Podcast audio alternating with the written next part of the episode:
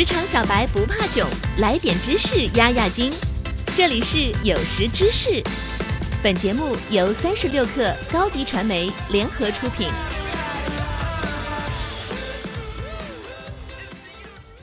本文由微信公众号 AI 科技大本营作者史蒂芬 Kim。一些顶级战斗力的程序员的战斗力能达到同行的十倍。也就是说，一个顶级程序员能够替换一个十人的开发团队。本期节目，我们针对数据科学来谈一谈，如何才能成为一名顶级战斗力的数据分析师。一，你得真正了解业务，不管你是为教育、生物技术还是金融公司工作，都应该至少对解决问题的业务有一个比较深入的了解。为了有效地沟通数据分析背后的故事，你应该了解是什么在驱动业务，并且了解业务目标。例如，如果你负责优化食品卡车的位置，那么你就需要了解客流量、竞争、该地区发生的事件，甚至天气。你需要想了解公司为什么要优化位置，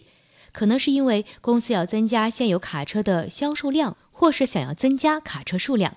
哪怕你可能是今天在搜索网站工作，明天就到了金融公司去当数据科学家，你也应该为了使你的分析与利益相关者相关，知道是什么让业务成为可能。你还应该了解你所在的项目的业务流程，例如知道谁需要签署最终结果，一旦你负责的部分完成，数据模型被传递给谁，以及预期的时间表是如何安排的。最后，你应该确保你知道这个项目的利益相关者是谁，并且能够向不懂技术的利益相关者讲明白这个项目实际的效果，就像是成为教育工作者一样，并能够向不懂技术的利益相关者讲明白为什么达成目标可能需要比他们预期的更多时间或资源。当你了解了利益相关方的目标，并能够确保你沟通技术、专业知识和建立解决方案所需的时间，那么你在你们公司的价值一定会变得更大。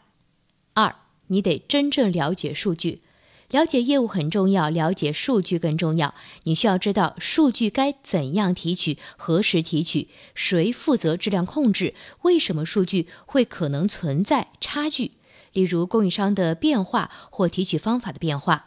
什么可能会丢失，并且哪些其他数据源可以被添加进来，以创建一个更标准的模型。这真的需要你去和不同的团队交谈，并且不断的提出问题。不要害怕问他们正在做哪些工作，也不要害怕跟他们讨论你正在做哪些工作，因为你永远不知道大家是不是在做。重复的工作，或者他们是否有一个更干净的版本的数据，而这恰恰是你需要数据，这样可以节省你大量查询数据库的时间。例如，对 Side Catalyst 进行多个 API 调用。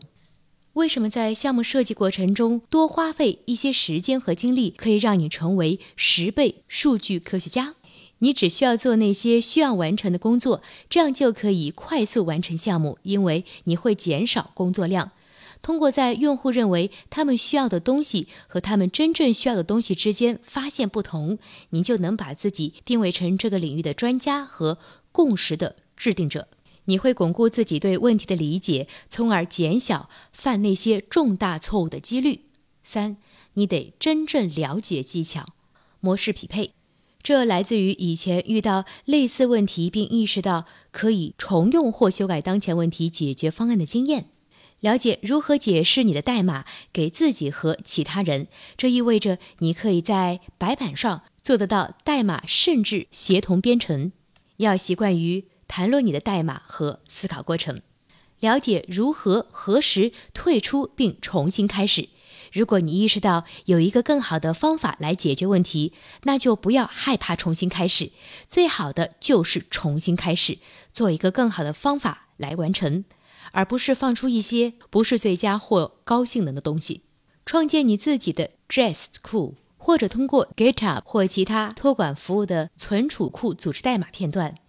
今天的节目，我通过业务、数据、技巧三个方面，告诉大家如何成为顶级战斗力的数据分析师。希望对这方面感兴趣的听众在工作中多多实践，精益求精。今天的节目播送完了，下期节目再见。